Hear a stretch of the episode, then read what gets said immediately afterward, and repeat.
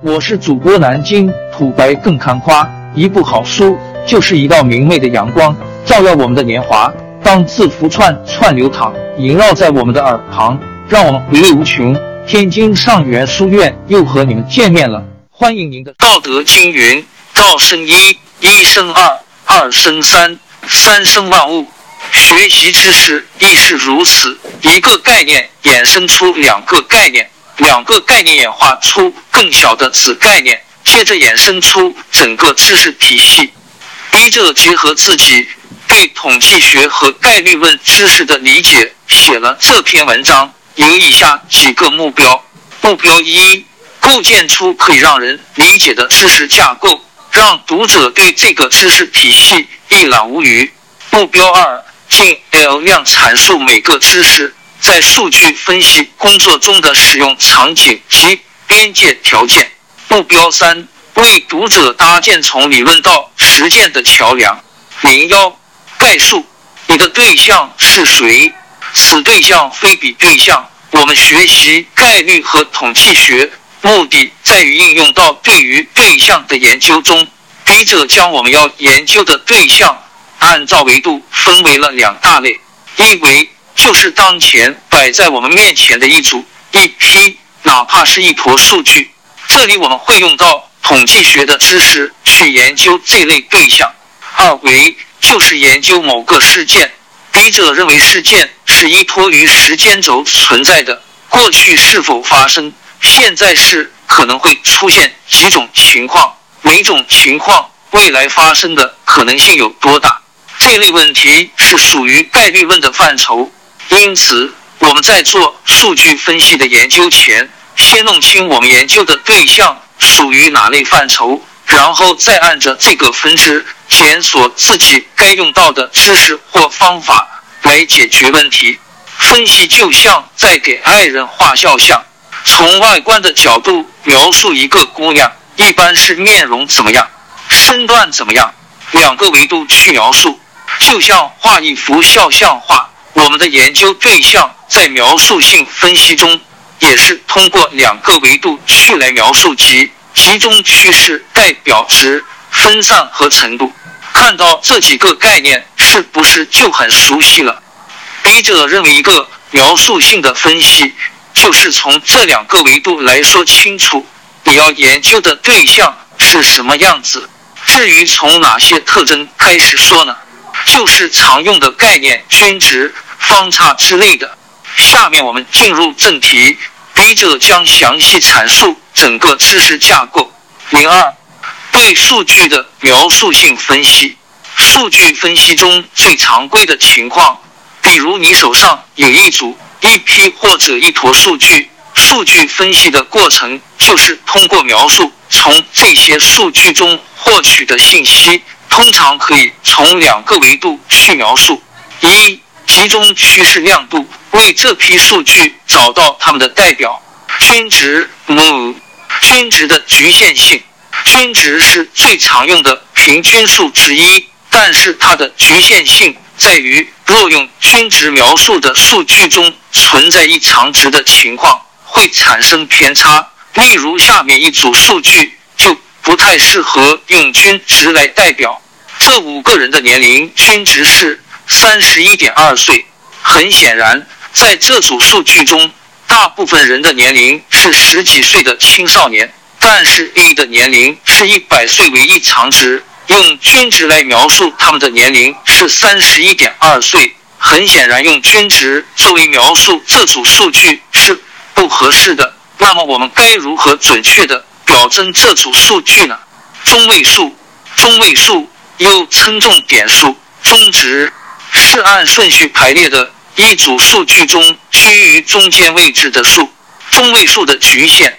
回到上一个例子，若用中位数来表征这组数据的平均年龄，就变得更加合理。中位数十五。那么我们再看一下下面一组数据，中位数的表现又如何？中位数四十五，这组数据的中位数为四十五。但是中位数四十五并不能代表这组数据，因为这组数据分为两批，两批的差异很大。那么如何处理这类数据呢？接下来介绍第三位平均数。众数，众数是样本观测值在平数分布表中平数最多的那一组的组中值。平均数可以表征一批数据的典型值，但是仅凭平均数还不能给我们提供足够的信息。平均数无法表征一组数据的分散程度。二、分散性与变异性的亮度。全距、迷你距、四分位数。标准差、标准分，全距等于 max/min。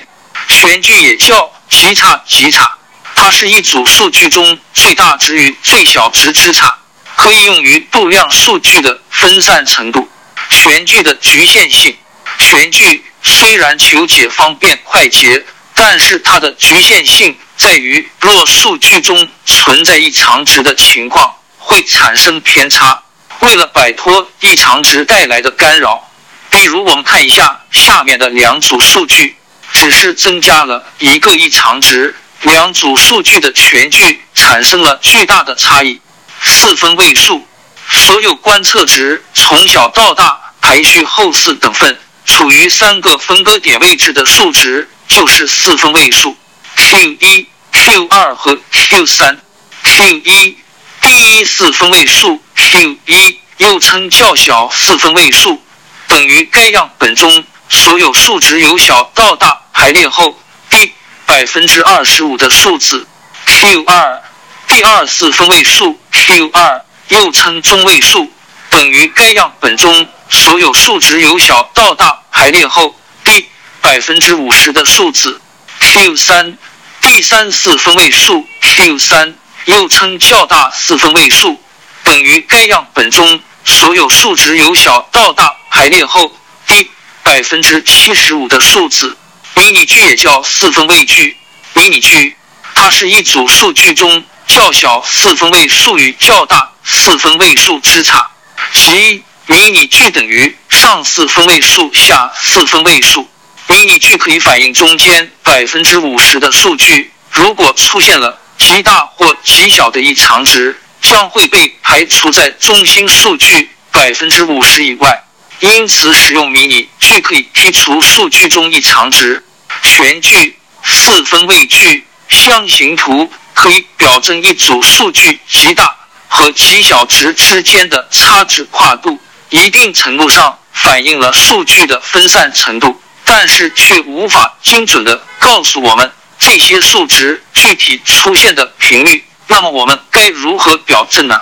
我们度量每批数据中数值的变异程度时，可以通过观察每个数据与均值的距离来确定。各个数值与均值距离越小，变异性越小，数据越集中；距离越大，数据越分散，变异性越大。方差和标准差就是这么一对儿。用于表征数据变异程度的概念，方差，方差是度量数据分散性的一种方法，是数值与均值的距离的平方数的平均值。标准差，标准差为方差的开方。通过方差和标准差，我们现在可以表征一组数据的数值的变异程度。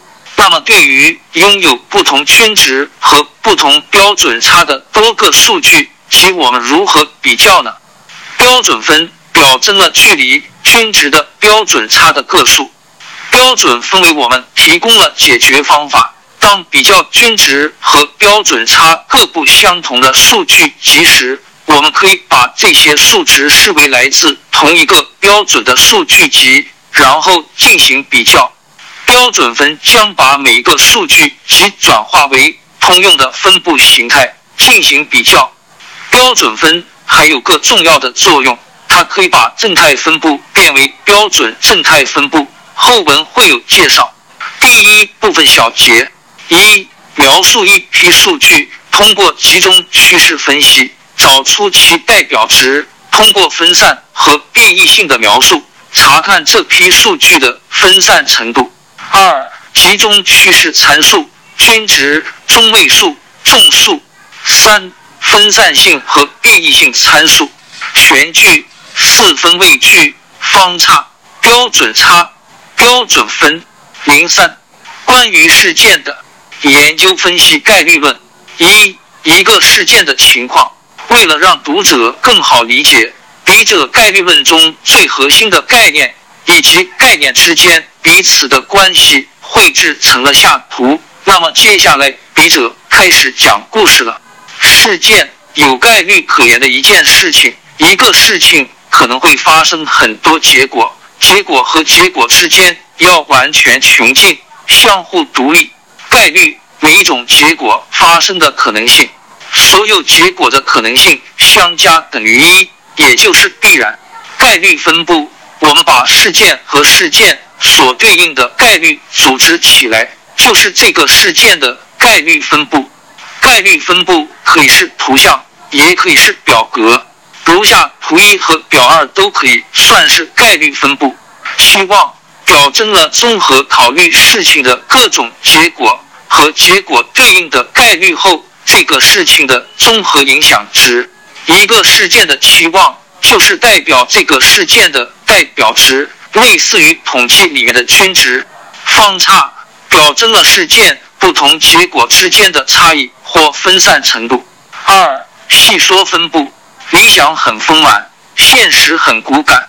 真实的生活中，别说去算一个事件的期望。即使把这个事件的概率分布能够表述完整，每个事件对应的概率值得出来，就已经是一件了不起的事情了。因此，为了能更快、更准确地求解出事件的概率分布，当某些事件满足某些特定的条件，那么我们可以直接根据这些条件来套用一些固定的公式来求解这些事件的分布。期望以及方差、离散型数据和连续性数据差异。在我们展开分布的知识之前，先补充一个预备知识：什么是离散数据？什么是连续数据？它们二者之间有什么差异？离散数据一个例儿，一个例儿的数据就是离散型数据；连续数据一个串儿，一个串儿的数据就是连续型数据。好了。开个玩笑，别打我。下面分享干货。其实上述描述并没有错误。离散型和连续型数据是一对相对概念。同样的数据既可能是离散型数据，又可能是连续型数据。判别一个数据是连续还是离散，最本质的因素在于一个数据组中数据总体的量级和数据密度之间的差异。差异越大，越趋近于连续型数据；差异越小，越趋近于离散型数据。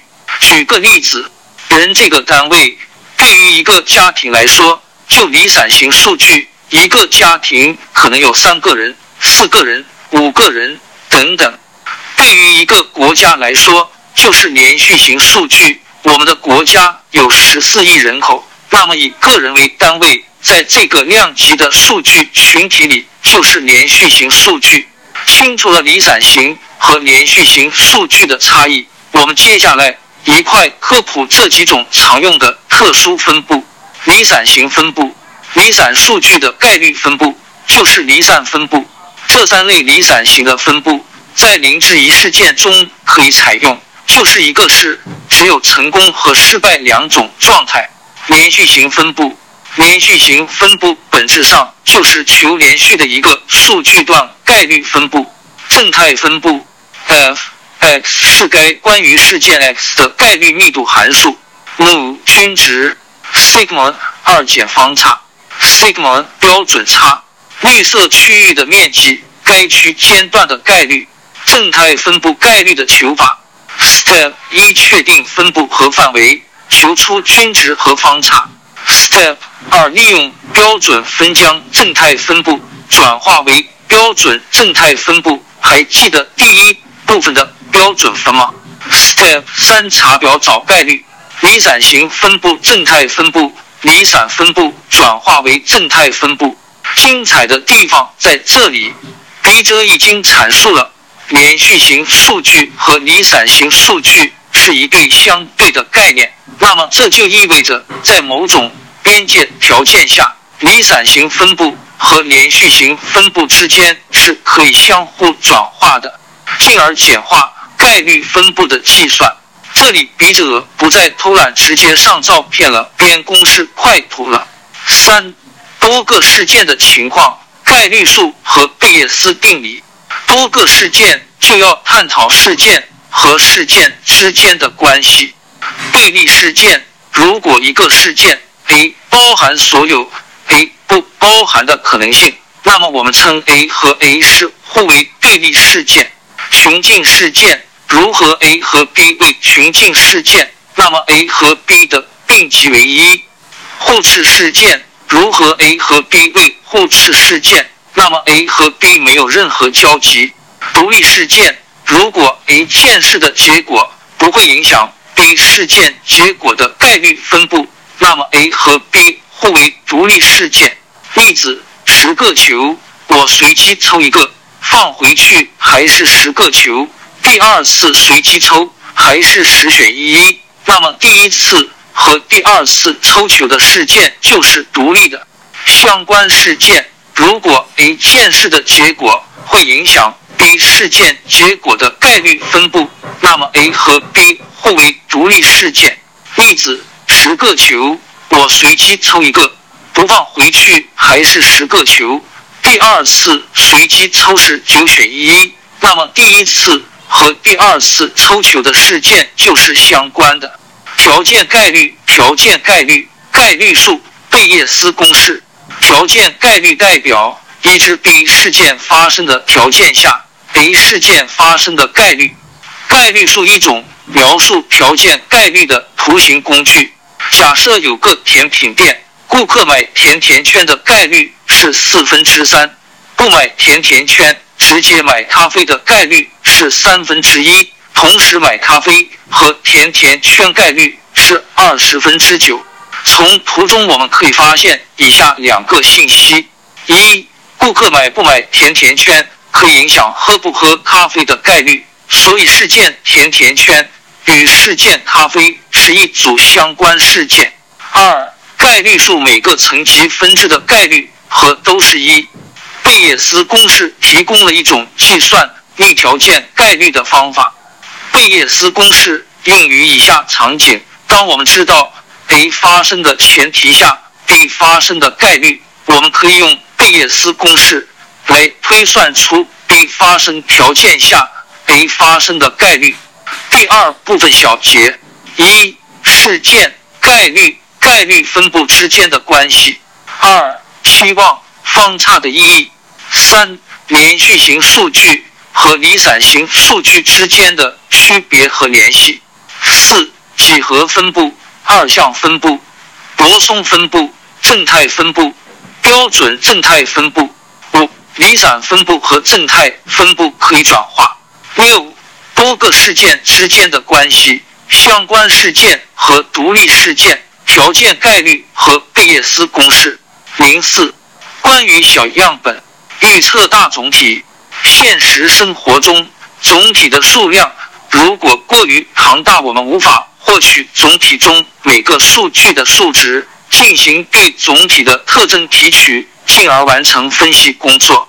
那么接下来就用到了本章节的知识：一、抽取样本。总体，你研究的所有事件的集合。样本，总体中选取相对较小的集合，用于做出关于总体。本身的结论偏移样本不能代表目标总体，说明该样本存在偏移。简单随机抽样，随机抽取单位形成样本。分层抽样，总体分成几组或者几层，对每一层执行简单随机抽样。系统抽样，选取一个参数 k，每到第 k 个抽样单位抽样一次。二预测总体点估计预测区间估计预测点估计量一个总参数的点估计量就是可用于估计总体参数数值的某个函数或算式。场景一：样本无偏的情况下，已知样本预测总体的均值方差一，样本的均值等于总体的估算均值，总体均值的点估计量约等于总体实际均值，误差是否可接受？二、总体方差，估计总体方差。场景二：已知总体，研究抽取样本的概率分布。比例抽样分布，考虑从同一个总体中取得所有大小为 n 的可能样本，由这些样本的比例形成一个分布，这就是比例抽样分布。样本的比例就是随机变量。举个例子，已知所有的糖球总体中红色糖球比例为零点二五。从总体中随机抽样个糖球，我们可以去用比例抽样分布求出这两个糖球中对应红球各种可能比例的概率。样本均值分布，考虑同一个总体中所有大小为 n 的可能样本，然后用这个样本的均值形成分布。该分布就是样本均值分布。样本的均值就是随机变量。中心极限定理。如果从一个非正态总体 X 中抽出一个样本，且样本极大，至少大于三十，则图片 PNG 的分布近似正态分布。区间估计量点估计量是利用一个样本对总体进行估计，区间估计是利用样本组成的一段区间对样本进行估计。举个例子，今天下午三点下雨。今天下午三点到四点下雨。如果我们的目的是为了尽可能预测正确，你会使用那句话术？如何求治性区间？这里笔者讲一下思路，不画图码公式了。读者有兴趣可以查阅一下教材。求治性区间简便公式，直接上照片。关于 c 值参数，置信水平百分之九十，c 等于一点六四。百分之九十五 c 等于一点九六，百分之九十九 c 等于二点五八。再补充知识一：t 分布。我们之前的区间预测有个前提，就是利用了中心极限定理。当样本量足够大的时候，通常大于三十，均值抽样分布近似于正态分布。若样本量不够大呢？这是同样的思路。只是样本均值分布将近似于另一种分布处理更加准确，那就是 t 分布。这里笔者直接放张图，不做拓展了。待补充知识二：卡方分布。注意，待补充不代表不重要，是笔者水平有限，目前还不能用简单的语言概述其中的精髓。卡方分布的定义。若 n 个相互独立的随机变量 c c c n 均服从标准正态分布，则这 n 个服从标准正态分布的随机变量的平方和构成一新的随机变量，其分布规律称为卡方分布。卡方分布的应用场景：用途一，用于检验拟合优度，也就是检验一组给定的数据。与指定分布的吻合程度。用途二：检验两个变量的独立性。通过卡方分布，可以检查变量之间是否存在某种关联。三、验证结果假设检验。假设检验是一种方法，用于验证结果是否真实可靠。具体操作分为六个步骤。两类错误。即使我们进行了假设检验，依然无法保证决策是百分百正确的，会出现两类错误。第一类错误，拒绝了一个正确的假设，错杀了一个好人；第二类错误，接收了一个错误的假设，放过了一个坏人。第三部分小结：一、无偏抽样；二、点估计量预测，已知样本预测总体。已知总体预测样本，三区间估计量预测求置性区间，四假设检验，零五相关与回归 y 等于 x b。这里介绍的相关和回归是关于二维双变量的最简单、最实用的线性回归。非线性回归这里不占不做拓展。散点图显示出。二变量数据的模式，相关性变量之间的数学关系。线性相关性，两个变量之间呈现的直线相关关系。最佳拟合直线与数据点拟合程度最高的线，即每个因变量的值与实际值的误差平方和最小误差平方和 SSE。线性回归法求最佳拟合直线的方法，y 等于 xb 就是求参数 a 和 b 斜率 a 公式，b 公式相关系数 r。表征描述的数据与最佳拟合线偏离的距离，r 等于负一完全负相关，r 等于一完全正相关，r 等于零不相关。r 公式结束语，笔者这里梳理了统计与概率学最基础的概念知识，尽量阐述清楚这些概念知识之间关联的关系以及应用的场景。底层概念是上层应用的基础。钢筋浮躁的机器学习、神经网络、AI 自适应这些高大上的关键字满天飞。笔者认为，踏踏实实的把基础打扎实，才是向上发展的唯一途径。朝更迭，江山易主，世事山河都会变迁。其实我们无需不辞辛劳去追寻什么永远，活在当下。做每一件自己想做的事，去每一座和自己有缘的城市，看每一道动人心肠的风景，珍惜每一个擦肩的路人。纵算经历颠沛，尝尽苦楚，也无怨悔。感谢您的收听，朋友们，让我们下期再见。